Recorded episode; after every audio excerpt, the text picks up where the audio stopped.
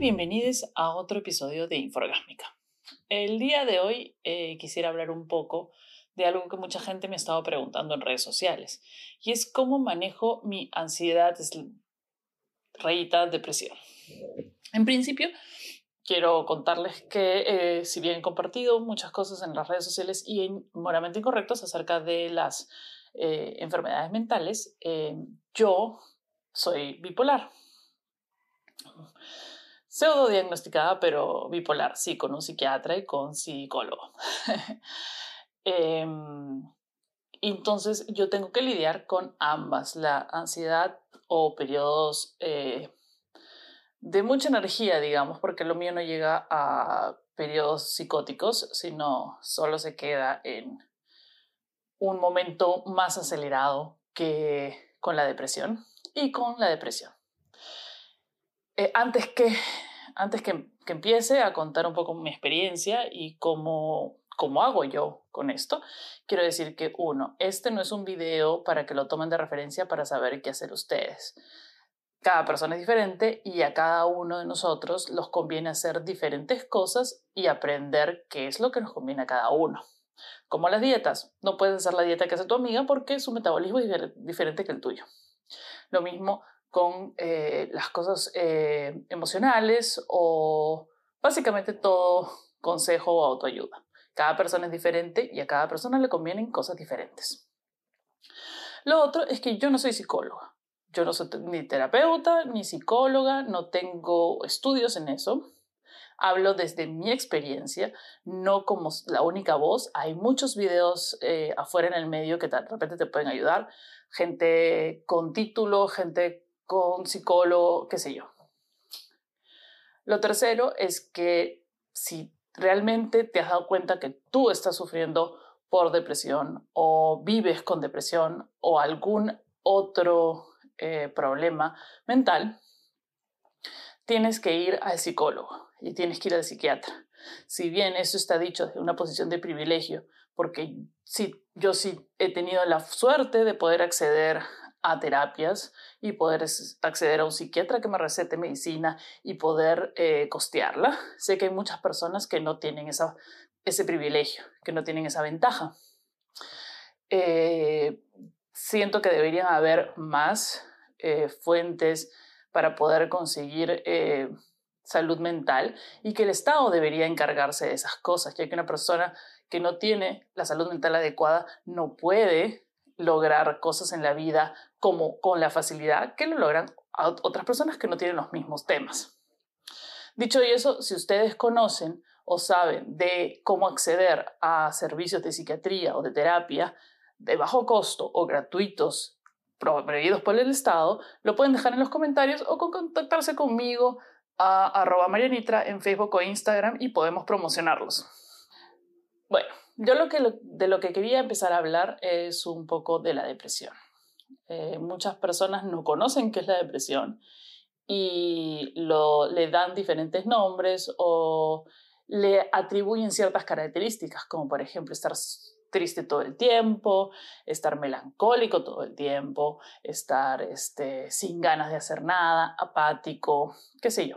La depresión viene en distintas formas, pero están muy alejadas a cuando estás triste por la pérdida de alguien, por una ruptura amorosa o por algo en específico. Si ese es el caso, si de repente estás triste porque terminaste una relación o estás triste porque has perdido a alguien recientemente, eso no es depresión en sí. Eso es un momento de melancolía y un momento de luto y un momento que va a pasar. La depresión se caracteriza por tener periodos la depresión se caracteriza, tiene, cada persona es diferente, la depresión de cada persona se manifiesta diferente. En mi caso, por ejemplo, eh, soy muy sensible a las cosas, o sea, no me pueden decir nada porque automáticamente empiezo a llorar. Eh, duermo casi todo el día, o sea, mi nivel de energía es súper bajo cuando estoy deprimida. Eh, no me puedo enfocar, mi mente constantemente me trae ideas o o recuerdos o imágenes de situaciones que no tienen salida. No encuentras la salida a tus problemas. O sea, realmente todo te parece lo peor. trágico, que yo, puede ser un problema muy simple, pero cuando uno está con depresión, ese problema simple, que puede tener una solución muy simple también, en, en una persona con depresión no tiene ninguna solución. O sea, no tiene absolutamente ninguna salida. Eh, ¿Qué otra cosa es un síntoma que podías definir como de depresión? Eh, falta de sueño, no poder dormir por estar angustiado por algo que ni siquiera encuentras la razón. Eh, dormir mucho en mi caso. Em, ¿Qué otra cosa? Falta de apetito puede ser o apetito exacerbado también. Muchas personas que están deprimidas a veces tienen la necesidad como de, se ponen como con ganas de, rellenar los espacios de su vida con comida, con actividades, con cosas. Hay gente que está muy molesta. En mi caso, la depresión, por ejemplo, hay momentos que estoy muy deprimida eh, y en ese mismo momento pasan otras cosas alrededor. Puedo gritar y puedo este, agredir a la gente que está alrededor mío. Eh, por ejemplo, todas esas personas que vemos conduciendo y nada más que te mueve un poquito el carro y ya están tocándote la bocina y gritándote incendios y un montón de cosas horribles, probablemente tienen depresión. La agresividad es uno de, de, los síntomas más comunes de la depresión en la mayoría de gente porque no saben cómo exteriorizar la frustración, la pena eh, y todo lo que está pasando alrededor suyo. La depresión generalmente es producida por un desbalance químico del cerebro. Y lo, curioso o lo difícil es que este balance químico no es, o sea, no es causado por los problemas externos muchas veces, sino hace que los problemas externos no tengan o no encuentres la solución a esos problemas externos. La depresión puede ser causada, como digo, con un desbalance químico. La depresión es probablemente hereditaria, si tienes parientes que sufren de eso probablemente tú también, o si tú lo sufres, probablemente tus hijos también. Puede ser. Y otro tipo de depresión es la que se produce por el ambiente en que vives. Digamos que si vives en un país que tiene un conflicto interno armado o la situación económica por un periodo muy largo de tiempo está mal, esos pueden llegar a conducir que tu cerebro pueda dejar de producir o se deteriore al punto en que sea posible la depresión. Entonces, a veces es como un círculo vicioso. Algo te pasa en tu vida, la cual hace que estés deprimido y esa misma depresión hace que no puedas ver la solución a aquel problema que te está quejando o, a otros. Eh, una de las cosas más difíciles de entender de la depresión es que no se cura. Tú no mágicamente vas a ir al doctor, te va a recetar las pastillas y a las dos o tres semanas ya vas a estar curado. No, las pastillas son una suerte de paliativo en el cual hacen que los químicos de tu cerebro funcionen más o menos correctamente para que tú tengas las fuerzas o la capacidad de resolver aquello en tu vida, ya sea de, que viene del pasado, presente, futuro, que está influyendo en tu depresión. Entonces las pastillas no son mágicas. Es por eso que no solo tomar pastillas es lo correcto, sino que lo correcto es ir a una terapia el terapeuta con el que hablas va a, con, con, esta persona, de la mano de esta persona, vas a poder hallar el porqué de tus sentimientos o sensaciones o qué causa esos, esos sentimientos y esas sensaciones. Y qué hacer para cuando ya sabes que va a venir un periodo depresivo en tu vida, eh, tener a, mano las herramientas para poder responder correctamente, no herir a los demás y no herirte a ti mismo. Y esto va de la mano con las pastillas que hacen que tu estado de ánimo se eleve para que puedas ver la solución.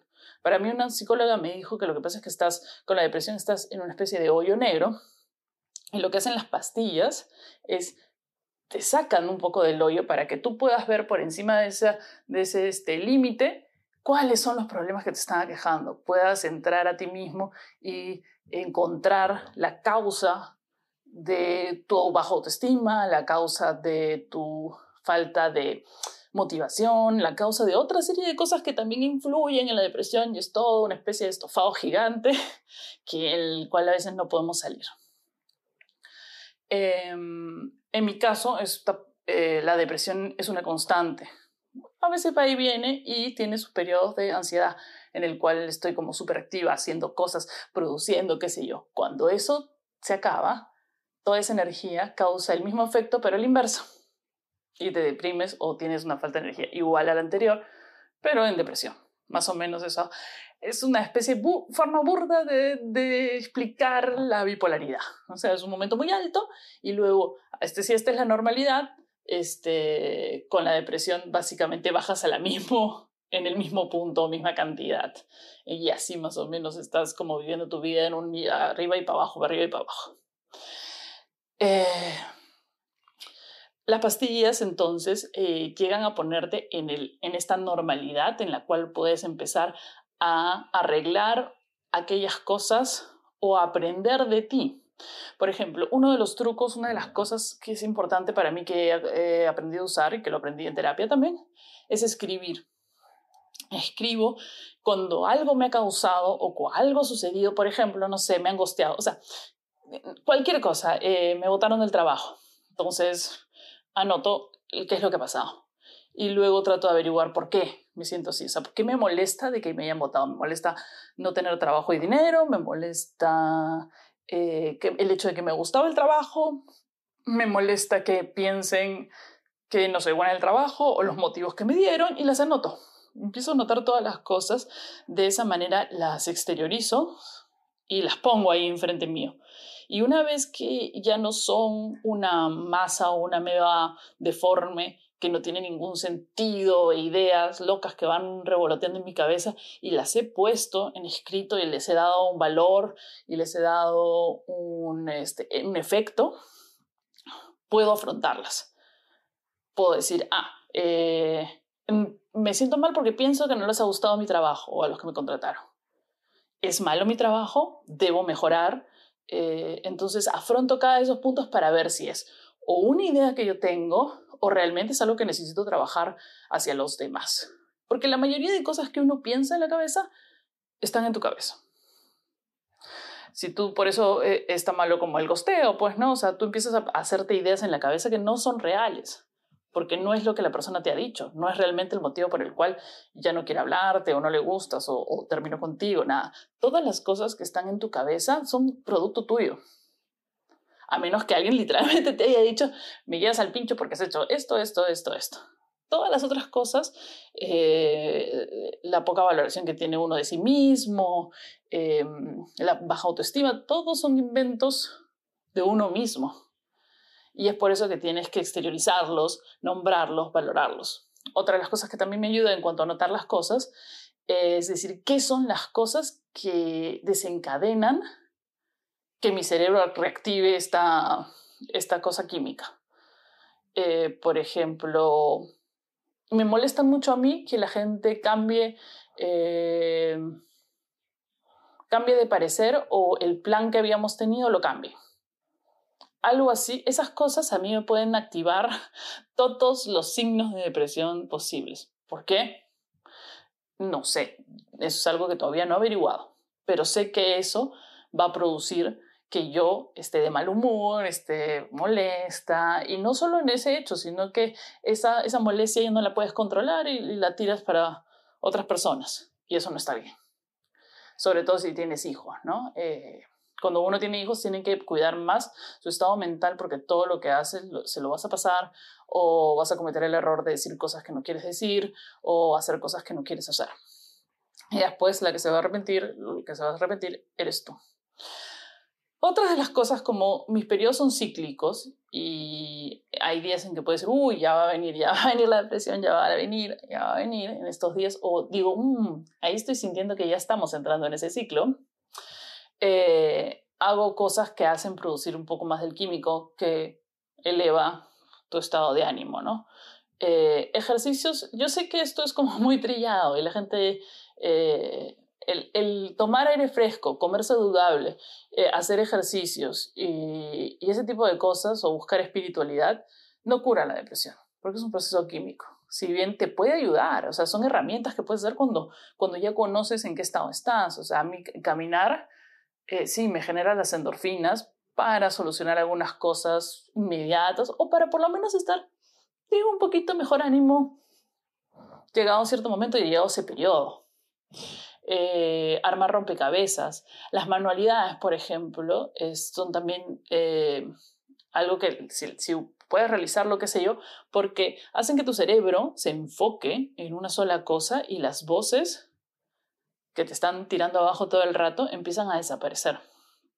Entonces, creo que es eh, después, o sea, como recurso final, o sea, digo, después de ir a la terapia, pasar por el psiquiatra, eh, alejar, anotar y entender qué causa ciertos comportamientos o ciertas, o sea, qué desencadena ciertas cosas de tu depresión y afrontarlas, nombrarlas y conocerlas.